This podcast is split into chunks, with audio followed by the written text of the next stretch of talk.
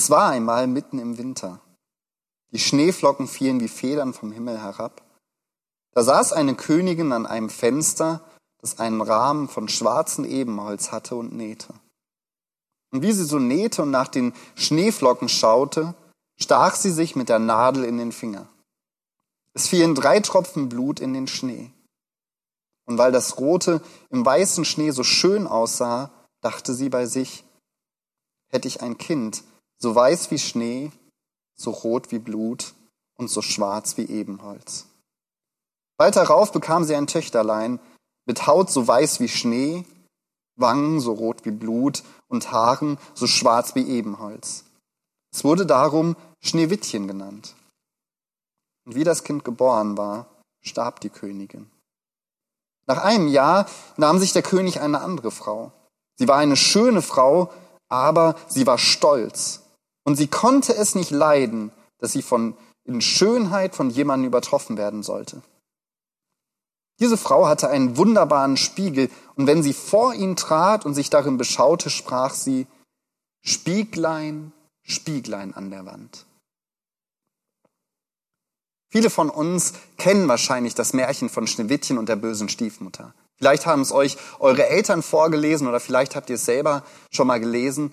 Und in diesem Märchen, da spielt der Spiegel der bösen Stiefmutter eine ganz zentrale Rolle. Und meistens wird die böse Stiefmutter ja als reines Negativbeispiel benutzt, aber von ihrem Umgang mit dem Spiegel, den sie hat, da können wir doch einiges für uns lernen. Und deswegen soll auch das Thema dieser Andacht sein, Spieglein, Spieglein an der Wand.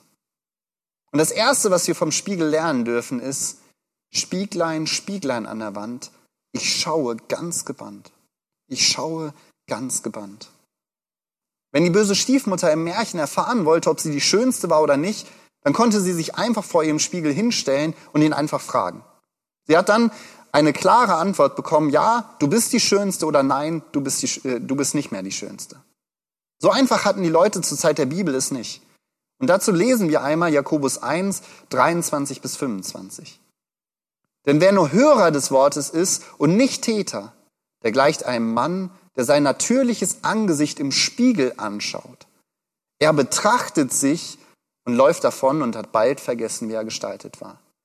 Wer aber hineinschaut in das vollkommene Gesetz der Freiheit. Soweit erstmal. Die Spiegel damals, muss man wissen, die waren meistens keine Glasspiegel, wie wir sie heute kennen. Es gab zwar Glasspiegel, aber die meisten Leute konnten sich einen solchen Spiegel nicht, nicht leisten, weil er einfach zu teuer war. Und deswegen benutzten die meisten Leute ein, als Spiegel eine polierte Metallfläche, zum Beispiel aus Kupfer. Bei diesen Kupferspiegeln, da war aber das Problem, dass die Reflexion, dass die nicht so deutlich war und auch, damit auch das Spiegelbild nicht so klar war, wie wir es heute kennen.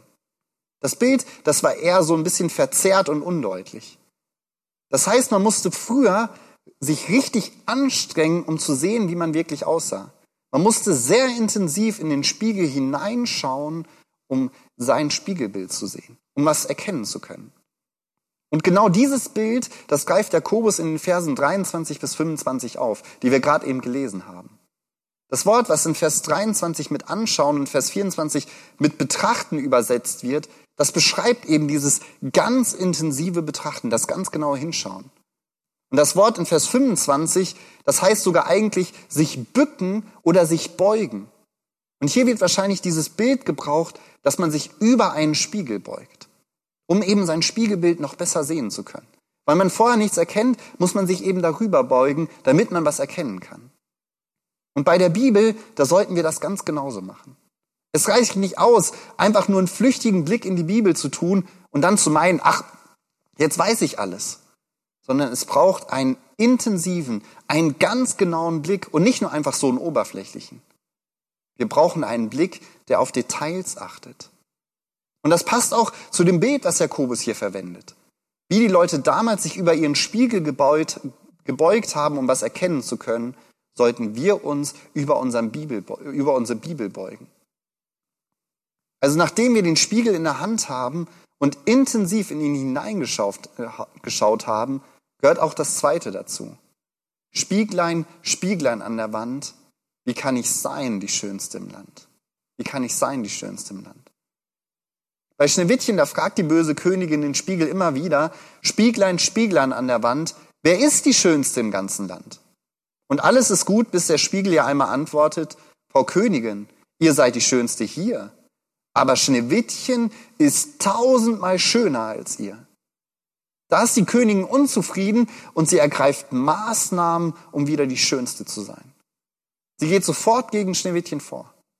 Und auch davon können wir etwas lernen. Jakobus 1, 22 bis 24. Seid aber Täter des Wortes und nicht bloß Hörer, die sich selbst betrügen. Denn wer nur Hörer des Wortes ist und nicht Täter, der gleicht einen Mann, der sein natürliches Angesicht im Spiegel anschaut. Er betrachtet sich und läuft davon und hat bald vergessen, wie er gestaltet war. Stellen wir uns vor, jemand hat so einen richtig großen Fleck Nutella im Gesicht. Und er stellt sich vor dem Spiegel, schaut zehn Minuten intensiv in diesen Spiegel und dann geht er einfach wieder vom Spiegel weg und hat nichts geändert. Hat sich diesen Fleck nicht weggemacht. Da würden wir doch sagen, sag mal, du hast jetzt zehn Minuten in den Spiegel geschaut. Hast du nicht gesehen, dass du einen riesen Fleck im Gesicht hast? Wenn diese Person jetzt antwortet, wie, ich habe ich hab einen Fleck im Gesicht, ist mir nicht aufgefallen. Da würden wir uns doch fragen, also entweder der will uns veräppeln oder bei dem stimmt irgendwas hier oben nicht. Da ist doch irgendwas komisch. Aber genau so gehen wir oft mit der Bibel um. Wir nehmen sie zur Hand, wir schauen intensiv in sie hinein, wir studieren sie, wir gewinnen neue Erkenntnisse, aber es kommt nie zur Praxis, wir setzen das Gelesene nicht um. So soll es bei uns aber nicht sein, sondern wir sollen das Wort Gottes ganz konkret in unseren Alltag umsetzen. Wir sollen es anwenden. Und wenn du in der Bibel liest, dann stell dir doch eine der folgenden Fragen. Was hat das, was ich gerade gelesen habe, mit meinem Alltag zu tun? Wie kann ich das Gelesene in die Praxis umsetzen? Und was bedeutet es ganz konkret für mein Leben? Also wenn du das nächste Mal morgens oder abends vorm Spiegel stehst, dann denk doch an Schneewittchens böse Stiefmutter.